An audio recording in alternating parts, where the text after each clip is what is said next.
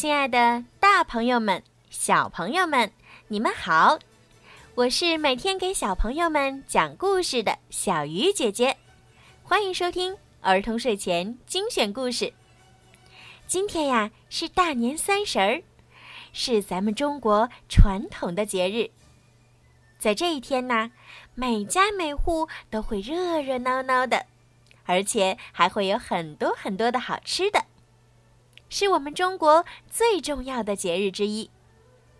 今天呢，小鱼姐姐要给你们讲的故事呀，就是讲一讲关于过年的故事。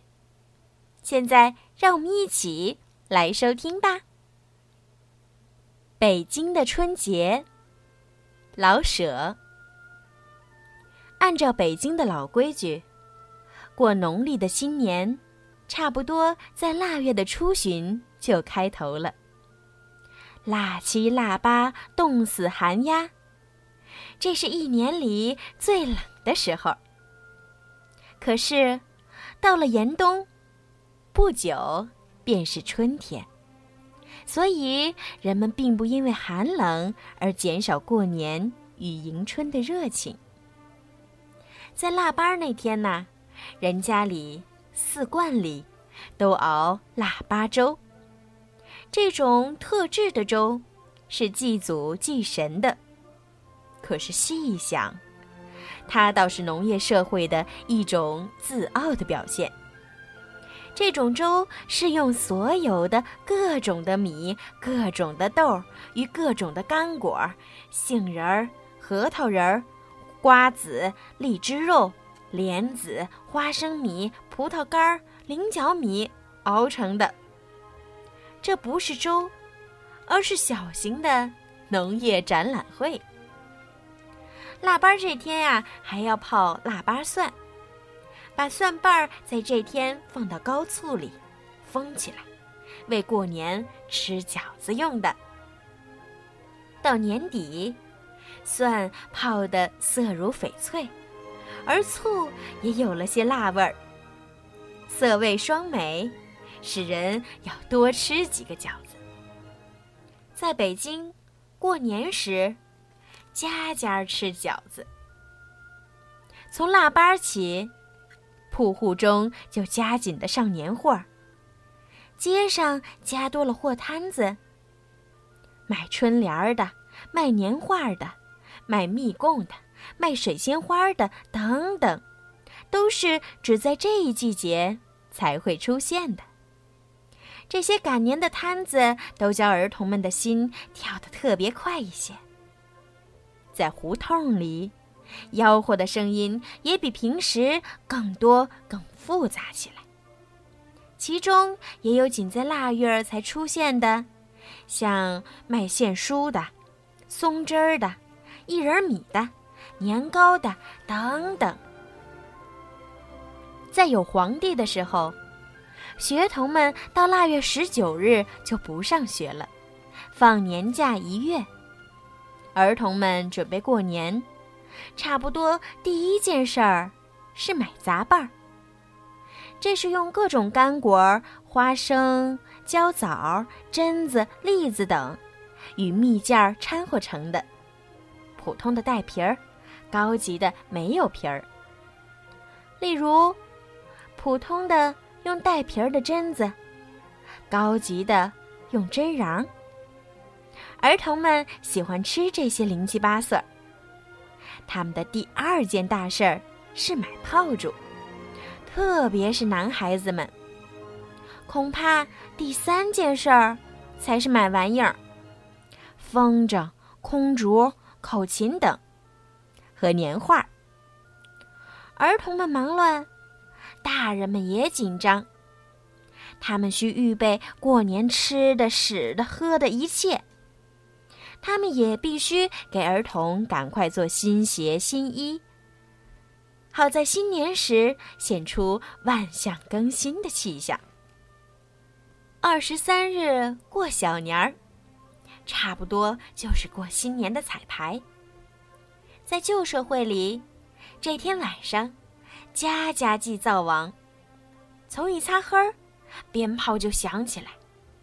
随着炮声，把灶王的纸像焚化，美其名叫送灶王上天。在前几天，街上就有多少多少卖麦芽糖与江米糖的，糖形或为长方块，或为大小瓜形。按旧日的说法啊，有糖粘住灶王的嘴。他到了天上就不会向玉皇报告家庭中的坏事儿了。现在还有卖糖的，但是只有大家享用，并不再粘灶王的嘴了。过了二十三，大家就更忙起来。新年眨眼儿就到了呀。在除夕以前，家家必须把春联贴好，必须大扫除一次。名曰扫房，必须把肉、鸡、鱼、青菜、年糕什么的都预备充足，至少足够吃用一个星期的。按老习惯，铺户多数关五天门，到正月初六才开张。假若不预备下几天的吃食，零食不容易补充。还有。旧社会里的老妈妈论，讲究在除夕把一切该切出来的东西都切出来，省得在正月初一到初五再动刀，动刀剪是不吉利的。这还有迷信的意思，不过呀，它也表现了我们却是爱和平的人，在一岁之首，连切菜刀都不愿动一动。除夕真热闹，家家赶做年菜，到处是酒肉的香味儿。老少男女都穿起新衣，门外贴好红红的对联儿，屋里贴好各色的年画，哪一家都灯火通宵，不许间断，炮声日夜不绝。在外面做事儿的人，除非万不得已。必定赶回家来吃团圆饭，祭祖。这一夜啊，除了很小的孩子，没有什么人睡觉，而都要守岁。元旦的光景与除夕截然不同。除夕，街上挤满了人；元旦，铺户都上着板子。门前堆着昨夜燃放的炮竹纸皮，全城都在休息。男人们在午前就出动，到亲戚家、朋友家去拜年；女人们在家中接待客人。这里说的元旦呀，也被称为公历新年，是指现行公历的一月一号。但在一九一一年之前，元旦就是今天的春节，也就是农历的新年，大年初一那一天。同时，城内城外有许多寺院开放，任人游览。小贩们在庙外摆摊儿，卖茶、食品和各种玩具。北城外的大钟寺，西城外的白云观。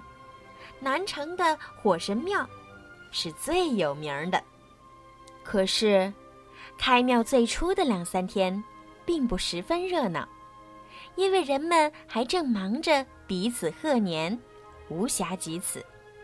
到了初五六，庙会开始风光起来，小孩们特别热心去逛，为的是到城外看看野景，可以骑毛驴。还能买到那些新年特有的玩具。白云观外的广场上有赛轿车、赛马的，在老年间儿，据说还有赛骆驼的。这些比赛并不争取谁第一谁第二，而是在观众面前表演骡马与骑者的美好姿态与技能。多数的铺户在初六开张，又放鞭炮。从天亮到清早，全城的炮声不绝。虽然开了张，可是除了卖吃食与其他重要日用品的铺子，大家并不很忙。